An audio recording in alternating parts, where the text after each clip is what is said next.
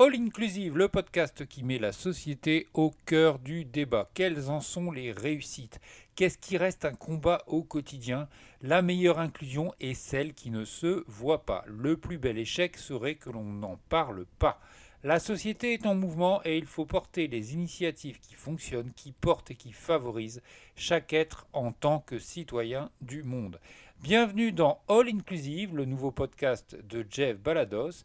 Pour ceux qui nous découvrent, All Inclusive, c'est un rendez-vous mensuel pour porter ensemble les initiatives positives qui améliorent le monde.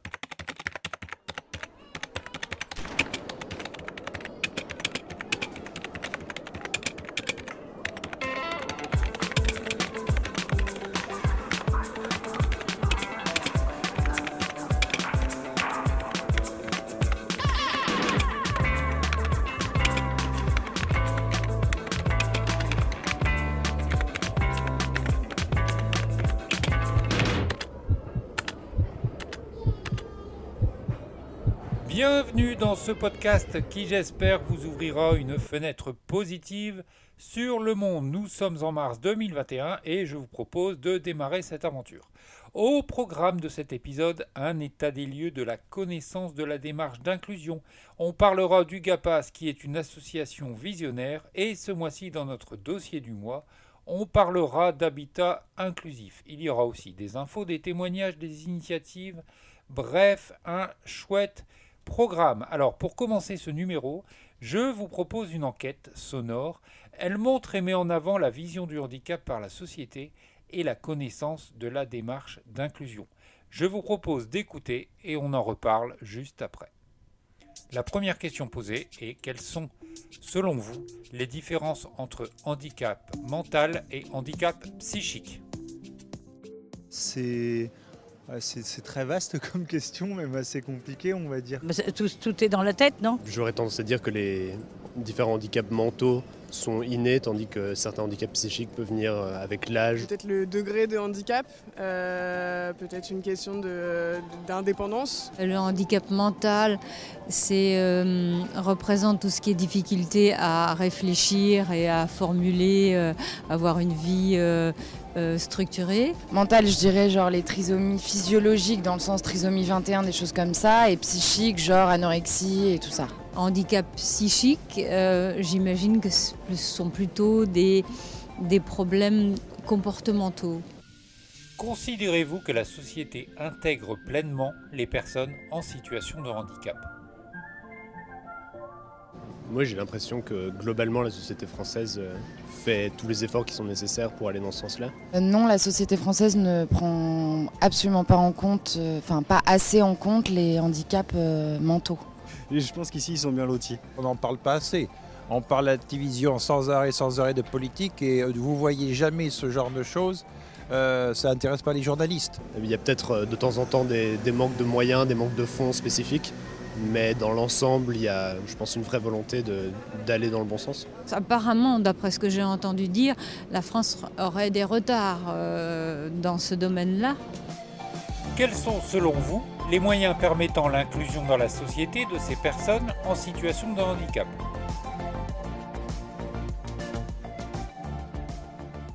Pour moi, les moyens d'intégrer les personnes euh, qui ont un handicap psychique, c'est surtout le travail, l'activité. Euh, garder de l'activité toujours, ne jamais stagner et ne jamais laisser les gens stagner.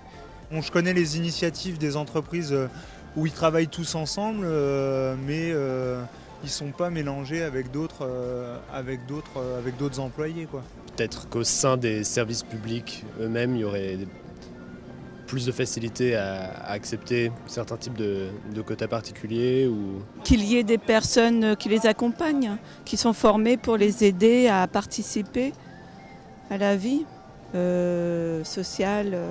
Euh. Ce qu'on pourrait faire pour euh, faciliter leur accès au loisir, au travail et ce genre de choses serait peut-être organiser plus de discussions entre des professionnels qui ont ces handicaps ou qui ne les ont pas, plus de discussions pour pour plus les, intégrer et leur faire comprendre qu'ils ont euh, leur rôle dans la société autant que qui que ce soit. Euh, qu'il y ait aucune différence à faire entre ces gens-là et les autres. Et cette chose-là, on en est loin. Donc euh, on est en marche, mais on sent que c'est très lent.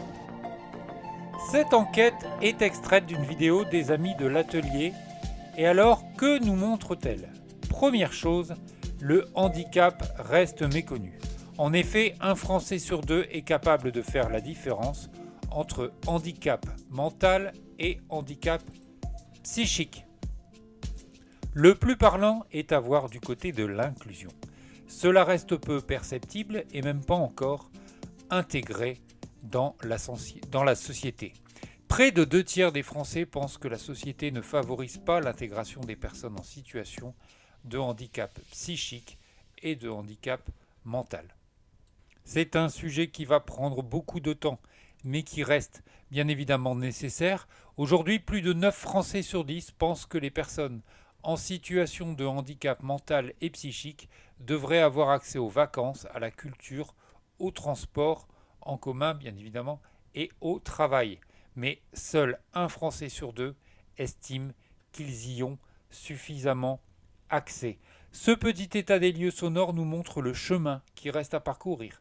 Et une chose est certaine, le jour où cela ne sera plus nécessaire de parler d'inclusion, car elle sera intégrée dans nos fondements, dans, nos bases, ce podcast n'aura plus, lieu d'être.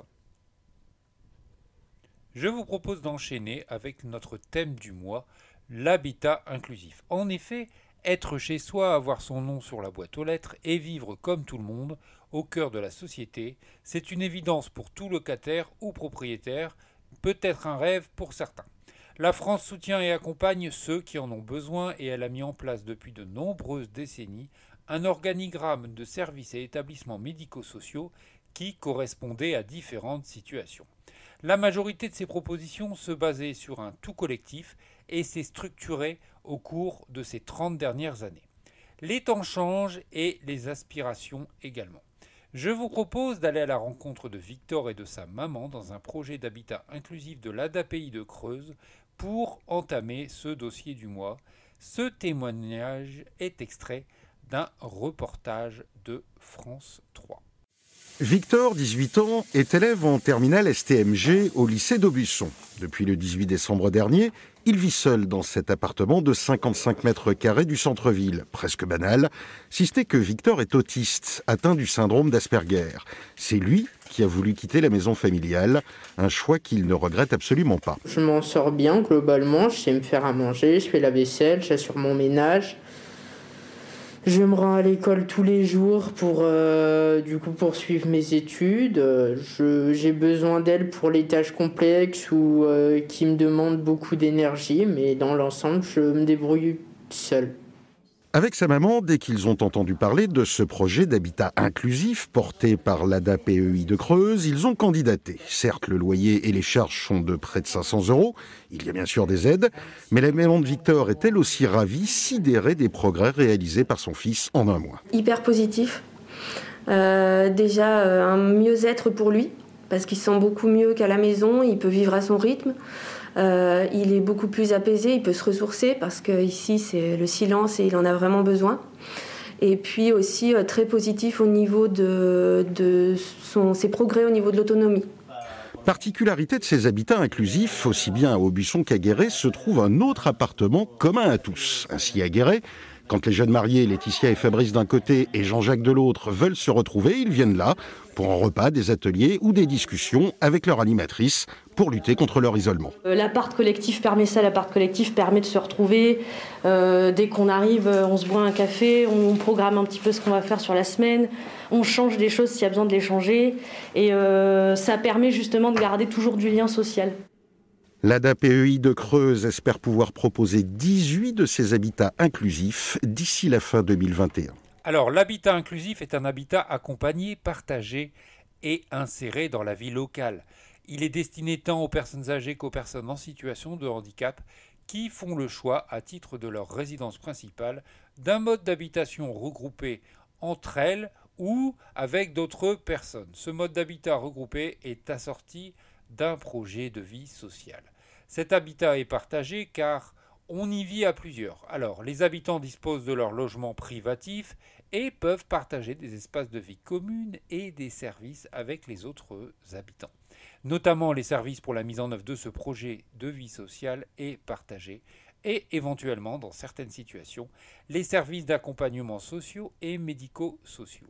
Alors, cet habitat inséré dans la cité, dans un environnement facilitateur de manière à permettre la participation sociale et citoyenne des habitants et de limiter le risque d'isolement. Il se situe en majorité à proximité des services, services publics, transports, commerce, services sanitaires, sociaux et médico-sociaux. Alors, il n'existe pas de modèle type de ces appartements inclusifs, de cet habitat inclusif, puisqu'il peut exister sous différentes formes. Cela peut être un logement, meublé ou non, adapté aux besoins des personnes, loué dans le cadre d'une colocation. Ça peut être aussi un ensemble de logements autonomes destinés à l'habitation, toujours meublé ou non, adapté aux besoins des personnes, et situé dans un immeuble ou un groupe d'immeubles comprenant des locaux communs affectés au projet de vie sociale et partagés. C'est à Wascal dans le Nord que nous découvrons un mode d'habitat inclusif autour de la colocation. C'est extrait d'une vidéo de Nord Info. Dominique, Bernard et Mohamed s'entendent particulièrement bien. Pour Max, le courant passe avec tout le monde. Laurent, lui, est plus solitaire. Grégory, le dernier arrivé, prend ses marques. Ainsi va la vie au 23 rue de Tourcoing à Ouascal pour ces personnes en situation de handicap qui ont tenté cette aventure d'un nouveau genre. L'objectif en fait était de permettre à des personnes en perte d'autonomie de trouver euh, une alternative entre le logement complètement autonome et l'établissement, la structure. Donc là, les locataires euh, qui, y vivent depuis euh, début mai sont des personnes qui effectivement ont des profils très divers. Par contre, le, point commun de ces personnes, c'est qu'elles avaient à la fois une problématique de mal logement et puis une farouche envie justement de tester autre chose, de, voilà, de se lancer dans une autre forme de vivre ensemble. Et donc cette solution d'habitat euh, partagé ou habitat inclusif comme on l'appelle, semblait répondre à leur projet de vie. Entre coup de cœur et coup de gueule, cette petite colocation vit comme une vraie famille et s'autorégule au rythme des rendez-vous avec les uns, avec les autres et tous ensemble. Les temps conviviaux, c'est vraiment la préparation des repas, les repas, les temps le matin pour euh, l'entretien du logement, l'entretien des parties communes. Ils participent tous, euh, chacun leur tour en fonction de leur capacité. Euh, un qui passe l'aspirateur, euh, l'autre qui fait les poussières, euh, voilà, en fonction vraiment de ce qu'ils sont capables de faire. Du coup, ça permet de renforcer le groupe et de leur permettre de faire des activités qu'ils ne faisaient pas quand ils habitaient seuls. Les colocs ici gagnent en autonomie grâce à toute une équipe de professionnels, aidants, médecins, infirmières. Ils peuvent aussi recevoir leurs proches. Max, justement, reçoit aujourd'hui la visite de sa sœur Sylvie. Max est heureux d'être ici, c'est ça en fait le critère principal, hein. euh, ça résume tout en fait de dire qu'il est heureux ici. C'est vraiment un soulagement de, voir comment il est accueilli ici. Euh, euh, enfin moi c'est une vraie découverte d'arriver dans une maison qui ressemble, comme à la maison finalement, avec tous les soins nécessaires, l'accompagnement nécessaire, le lien social puisqu'il y a il y a d'autres euh, patients comme Max et ils sont peu nombreux, donc ça recrée euh, une ambiance un petit peu familiale. Parce qu'avant j'habitais seul, donc euh, on m'a mis ici et j'aime bien. Parce qu'on est plusieurs. Ma maison est bien et les gens, les gens sont très sympas. Je, je suis bien ici. Cette petite famille a plein de projets qui lui permettront de s'intégrer dans son nouveau quartier que ce soit avec l'école maternelle voisine, le centre culturel ou les clubs de sport adaptés. Adaptés, comme l'est ce type d'habitat que le département soutient chaque année à travers une dizaine de projets. Ce projet d'habitat inclusif est porté par l'association AMFD.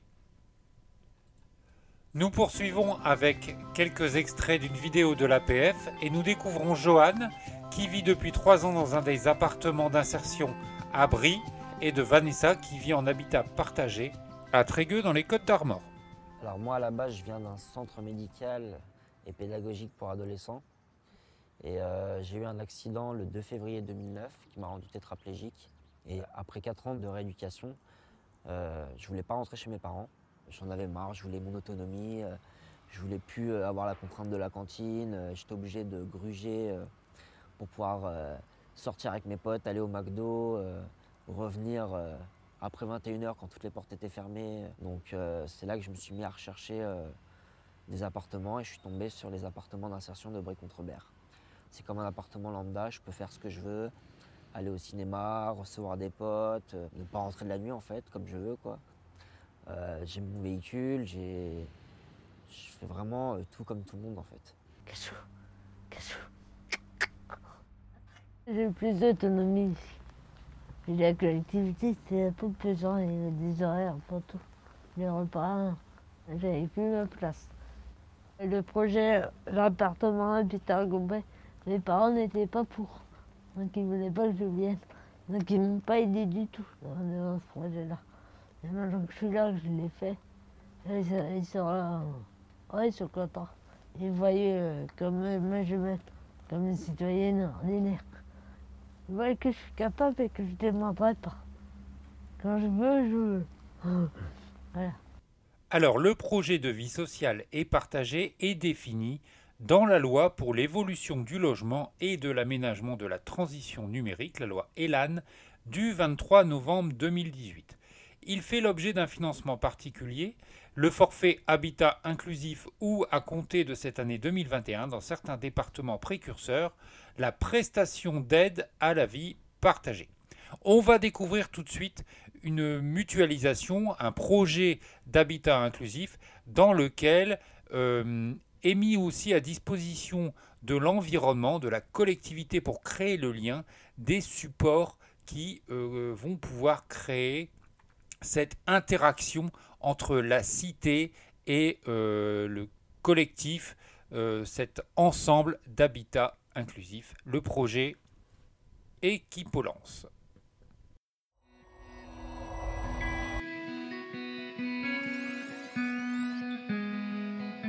Euh, L'habitat inclusif, un concept qui émerge en France. Le principe est relativement simple à comprendre. Ce sont des personnes qui choisissent de vivre ensemble et de mettre en commun leurs ressources pour accompagner leur perte d'autonomie. Donc mettre en commun les temps d'auxiliaire de vie euh, qu'ils ont à disposition pour créer une permanence de service.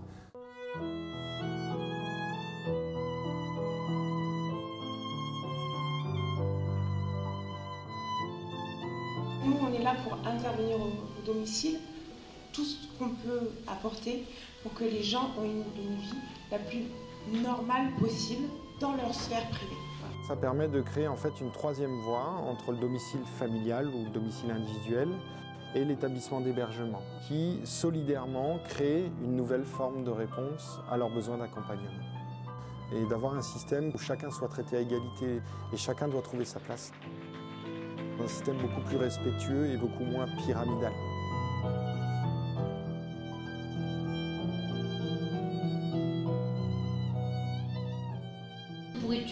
Bruno, plus précisément ce que propose le projet Équipolance Il propose à, en fait à des personnes qui sont en situation de handicap, même sévère, ici, de vivre à la Théoule en partageant un très bel habitat, mais avec l'objectif de participer à la vie sociale de ce territoire de Revel. C'est un projet qui nous tenait à cœur, justement, par rapport à cette population euh, qui, qui nous touche.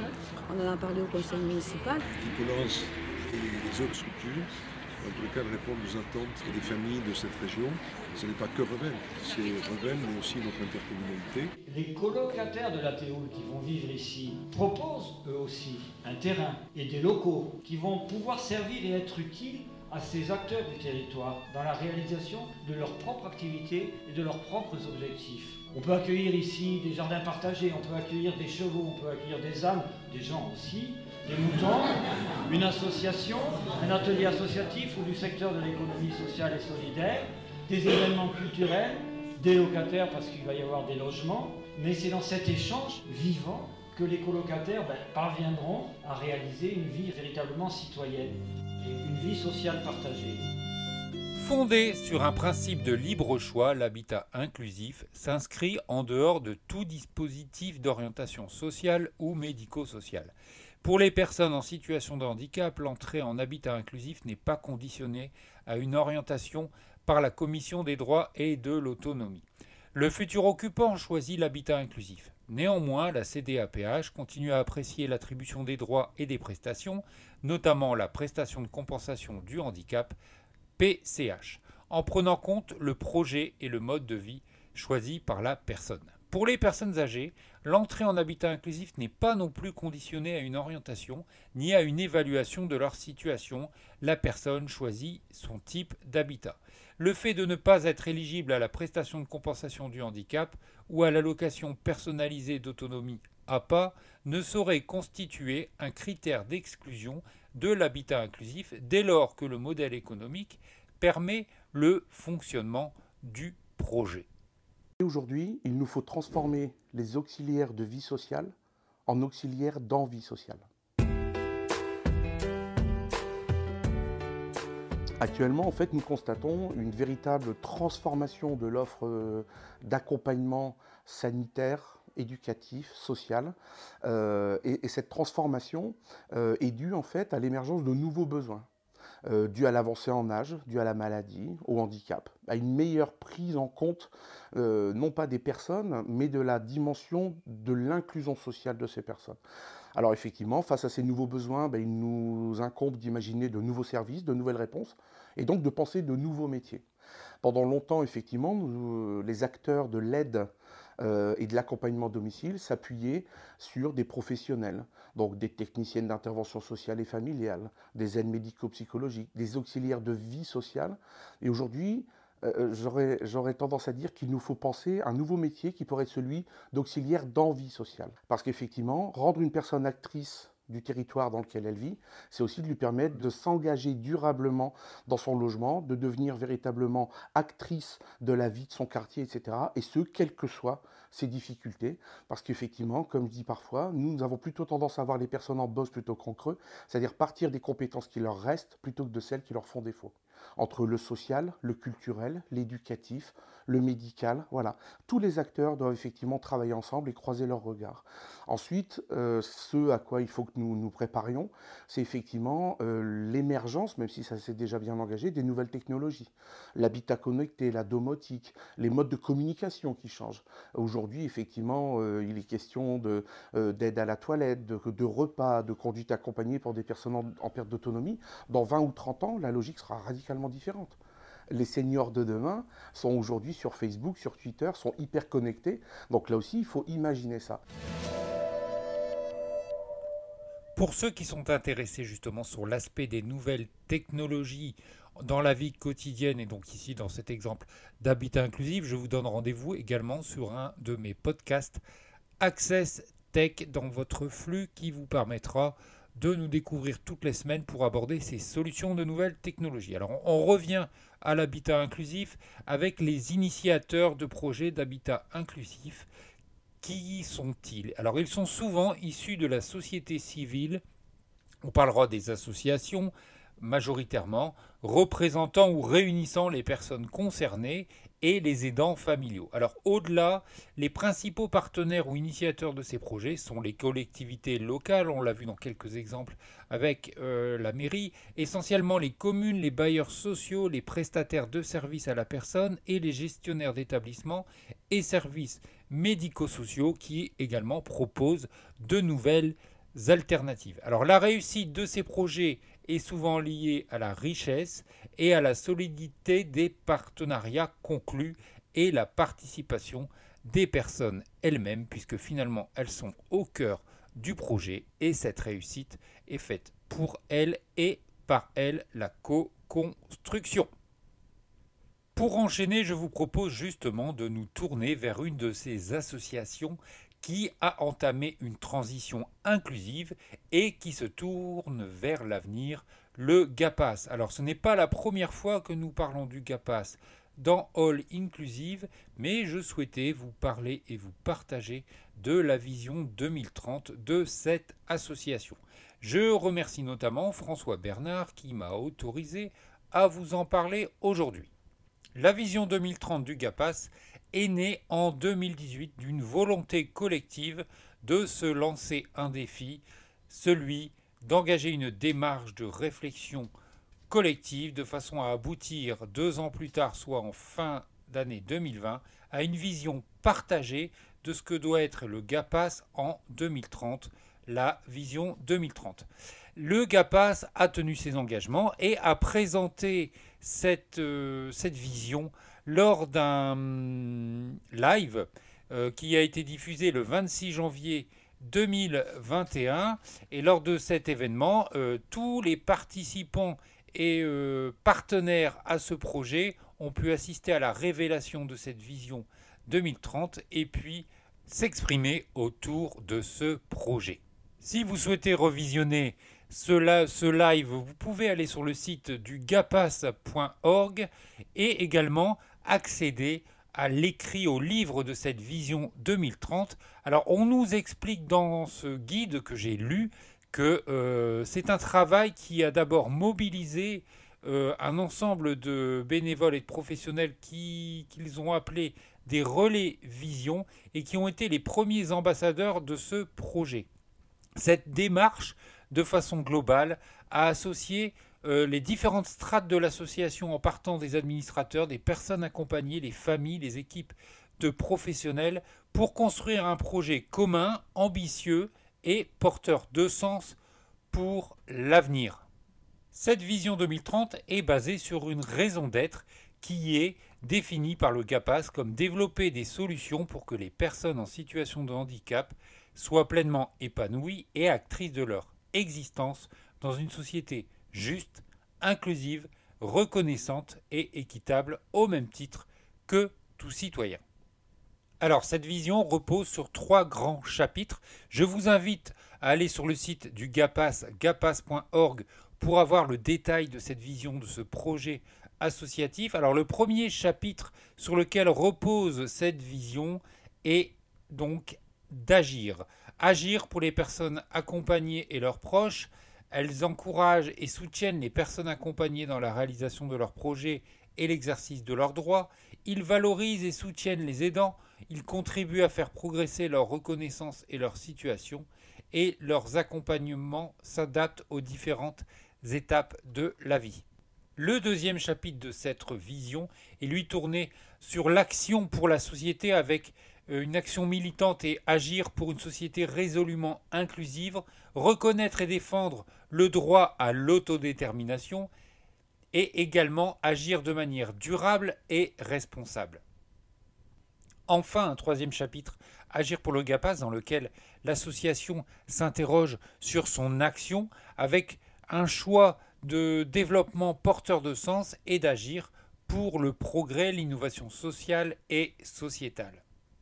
Aboutir à une vision après deux ans de travail, c'est aussi pour le GAPAS des moments forts qui, ont, qui sont donc basés sur des cycles de colloques, de rencontres euh, intermédiaires et un séminaire sur les valeurs. C'est ce qu'on aussi on apprend dans ce, dans ce document.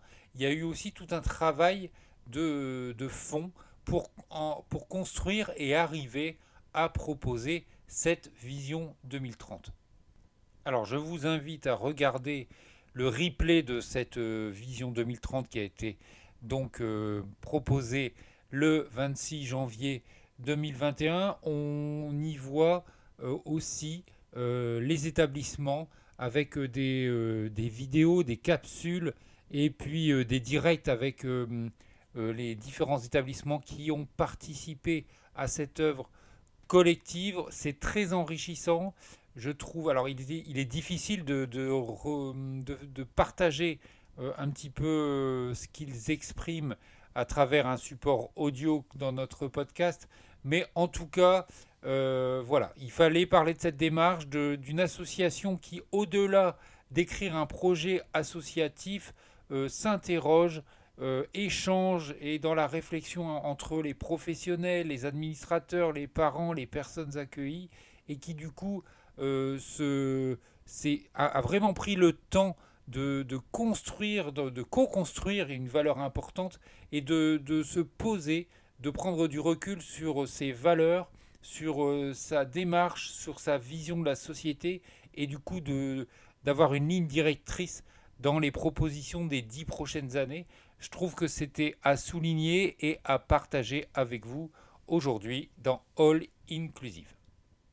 Alors, toujours dans une dynamique positive, on va se tourner du côté des initiatives. En ce mois de mars, on va parler d'EPOP. Alors, que veut bien vouloir dire ce curieux diminutif? EPOP pour des pairs pour encourager le pouvoir d'agir. Alors, il s'agit bien évidemment d'une traduction à la française, je vais vous éviter mon anglais approximatif. EPOP a été lancé par Sophie Cluzel le 8 février 2021. C'était donc la semaine des 16 ans de la loi de 2005. Alors de quoi parlons-nous? Le projet EPOP a pour objectif de permettre de déployer le recours à des pairs accompagnants en situation de handicap de façon à renforcer et favoriser l'autodétermination et faire progresser d'autres personnes en situation de handicap dans leur parcours. EPOP est une initiative de la Croix-Rouge française avec le soutien de quatre associations, l'ADAPT, le GAPAS dont on vient de parler, Trisomie 21 France et FISAF. Dans le cadre de ce premier comité de pilotage, l'objectif est de faire émerger des initiatives de pairs accompagnants et leur mise en pratique effective sur les trois prochaines années.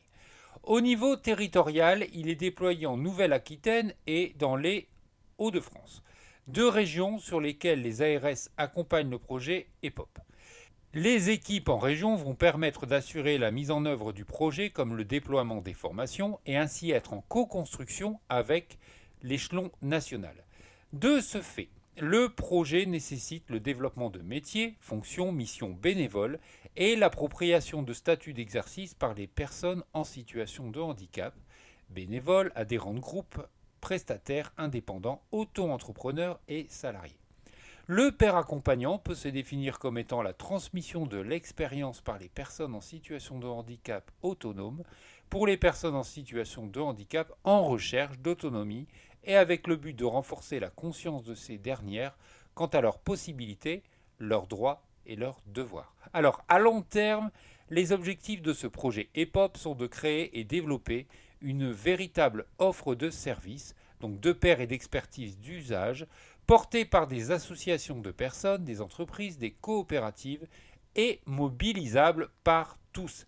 Cette généralisation du père accompagnant passe également par l'intégration systématique des personnes en situation de handicap dans les formations initiales de professionnels du secteur social, médico-social et sanitaire ou des professions en lien avec l'accueil du public visé. De plus, dans les futures plateformes de services médico-social, il y a une volonté de retrouver des prestations de pair accompagnants au même titre qu'une prestation de soins ou d'hébergement. Je vous propose d'écouter Mustapha Salali, lauréat du projet EPOP, nous en parler.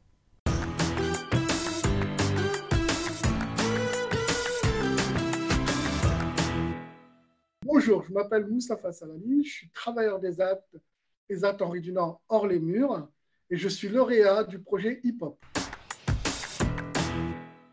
Alors le projet hip-hop, c'est de pouvoir faciliter l'accès euh, aux, personnes en situation de handicap dans le milieu ordinaire grâce au père accompagnement. Le père accompagnement va être là en appui avec la personne en situation de handicap et va pouvoir l'aider à intégrer le milieu ordinaire dans de meilleures conditions c'est parce que moi, en tant que personne en situation de handicap, j'ai vécu les, difficultés qu'on peut avoir à aller dans le milieu ordinaire.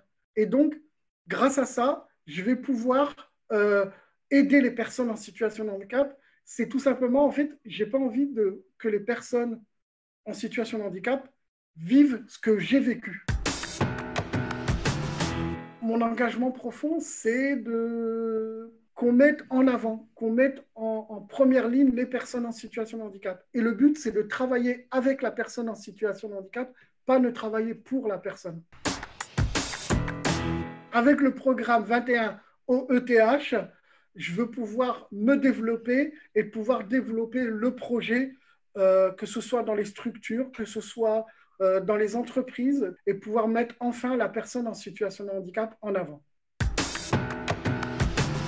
Je suis fier de ce projet. C'est une continuité pour moi. C'est euh, avant, je, le faisais, comme j'ai dit, en bénévole, bénévolement. Et là, je vais professionnaliser mes interventions et je vais pouvoir évoluer.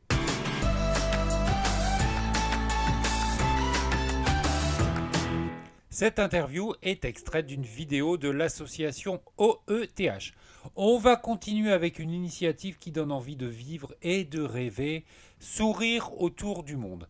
Ils ont tout vendu pour pouvoir réaliser leurs projets, maisons, meubles, voitures, 10 ans d'économie pour acheter la fourgonnette qu'ils ont aménagée leur voyage. Leur premier départ en, en voyage pardon, remonte au 15 juin 2018 et depuis, ils ont déjà visité 25 pays. Le Japon, les Philippines, la Finlande, les Émirats arabes unis, les États-Unis, entre autres. C'est l'histoire de Marie et Corentin qui sont nés en France, mais ils se sont rencontrés au Québec où ils travaillaient chacun de leur côté. Lui était développeur web et elle était dans un petit job dans un supermarché. Tout de suite, ils se sont trouvés un point commun, une irrésistible envie de voyager. De cette envie est né un projet qu'ils ont mûri ensemble et qu'ils ont baptisé Sourire autour du monde. Ce projet, qui tient en deux mots rencontrer et s'investir, englobe plusieurs objectifs faire changer les a priori liés au handicap, échanger avec les écoles primaires, photographier les sourires du monde entier. Marie est atteinte d'une maladie génétique, le syndrome de Usher, qui engendre une perte progressive de la vue et de l'audition. Marie a voulu profiter d'emmagasiner les plus belles images que lui offre le monde sans se poser de questions. Marie et Corentin ont noué un partenariat avec l'association Vue d'ensemble. Ils aimeraient, disent-ils, se porter ambassadeurs et faire le lien entre leurs contacts associatifs français et leurs homologues dans le monde entier, mais aussi apporter une bouffée d'optimisme à toute personne rencontrant des difficultés. Alors vous pouvez les retrouver sur Instagram à Sourire autour du monde et je vous propose un extrait d'un reportage sur France 3 qui leur était consacré. Regard tourné vers la cathédrale Saint-Lazare, Marie et Corentin profitent de ce paysage qu'ils connaissent par cœur. Pourtant, d'année en année, le panorama se réduit pour Marie, 34 ans. Elle est atteinte du syndrome d'Usher, une maladie dégénérative. Les symptômes touchent la vision et l'audition. Donc je suis appareillée euh, des deux côtés depuis que j'ai l'âge de 5 ans. Et euh, la vision, c'est mon champ visuel qui se réduit avec l'âge. Il est euh, réduit à peu près à 40 degrés. Et une personne normalement voyante voit à 180. Un handicap auquel le couple a dû s'adapter. Leur quotidien n'est pas compliqué, disent-ils, simplement différent. Ces difficultés, c'est simple, hein, c'est qu'elle ne voit pas ce qu'il y a au sol en, général et elle entend pas beaucoup quand c'est bruyant. Donc quand on est au restaurant, tout ça, des fois elle n'entend pas. Donc je lui dis ce que les gens en face euh, ont pu dire ou elle me le demande. Ou quand on regarde un film, des fois elle n'entend pas très bien s'il n'y a pas les sous-titres et elle me demande il a dit quoi le monsieur? Un syndrome qui peut aller jusqu'à la perte de vue. Marie et Corentin veulent vivre l'instant présent un an après leur rencontre, ils décident de tout plaquer et d'acheter ce van pour parcourir le monde. Voilà notre mini-maison de 5 mètres carrés dans laquelle on vit depuis juin 2018 avec euh, le poste de pilotage. Ici un petit coin salon, salle à manger. Notre mini-cuisine avec à côté la douche et les toilettes. Et dans le fond, un lit, une taille normale, confortable. Depuis 2018, 25 pays visités. Oman, Finlande, Corée du Sud, Lettonie. A trouvé un nouveau sourire Iran, Japon, Philippines, entre autres. Chacune de leurs expéditions est suivie par des milliers d'internautes. Mais en février 2020, coup d'arrêt. Le couple est alors au Canada et s'apprête à rejoindre la Patagonie. Pour être au Canada, il fallait descendre aux États-Unis. Et là, la frontière euh, américaine-canadienne s'est fermée à cause du Covid. Fin du périple américain, le couple rentre en France se confiner. Mais l'envie de repartir est irrépressible. Reprendre la route dès que la crise sanitaire le permettra de nouveau pour continuer à rêver. On veut passer le message qu'il faut profiter de la vie tout simplement, on ne sait pas ce qui peut arriver. Euh, et aussi que le, le handicap, c'est pas forcément une fatalité, qu'on peut quand même euh, profiter de la vie euh, sous ces conditions. Voyager, c'est quelque chose qui me rend heureuse, qui, me plaît. je ne sais pas comment l'expliquer, c'est viscéral. Euh, je le fais. Plus tard, je ne sais pas. Donc euh, je préfère profiter maintenant. Prochaine destination, le Maghreb. Retrouver au plus vite l'aventure, une nécessité, car pour le couple, voyager, c'est vivre.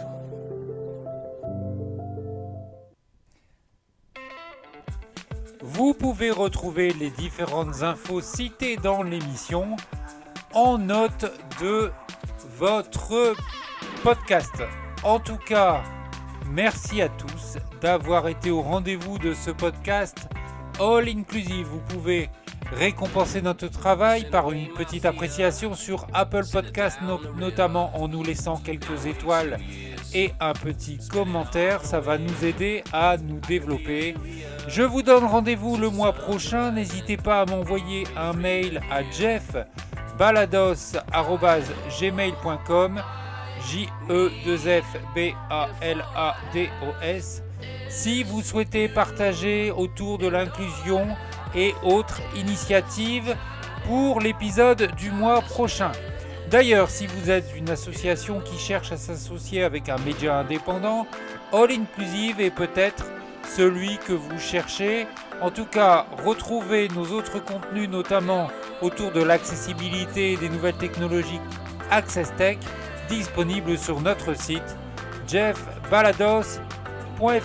En attendant, prenez soin de vous et je vous laisse terminer en musique avec Omonoko d'Emerald, qui est la musique qui euh, est devenue le générique de All Inclusive. A bientôt, ciao ciao